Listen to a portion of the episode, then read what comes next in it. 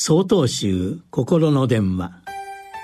今週は「つなげるバトンリレー」と題して北海道光明寺富田太保さんのお話です。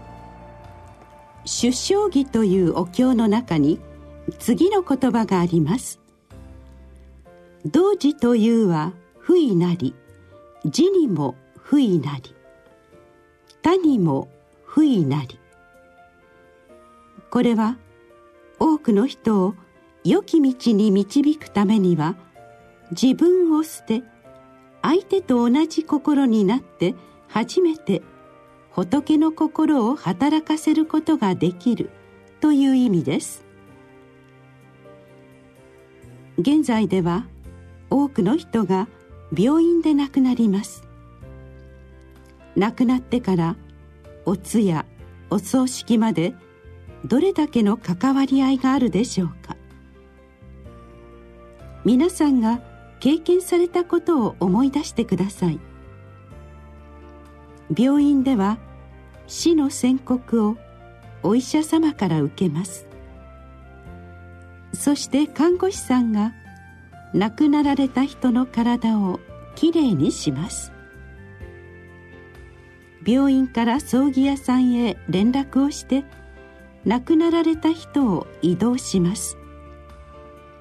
それから葬儀日程の打ち合わせをして納棺師さんがご遺体に化粧を施します。会場では祭壇を飾り付け受付などの準備をする人がいます。葬儀では参列者が昇降し僧侶がお経を読みます。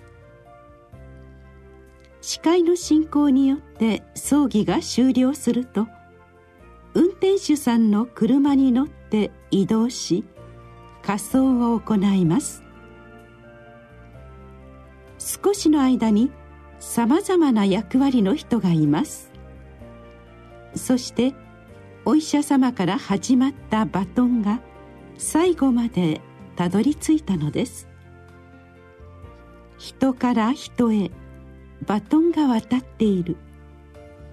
みんなで成仏をお祈りしている。一つ一つ完結しているのではない。するべきことが終わっても関わり合いつながっている。私はこのように考えています。立ち会った以上我が身のこととして引き受けているから人の心を動かすことができる。これを同時と言います。皆さんはどなたにどんなバトンを渡しますか？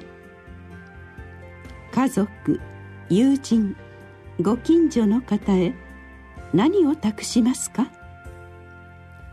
一年の最後に改めて考えていただければと願っています。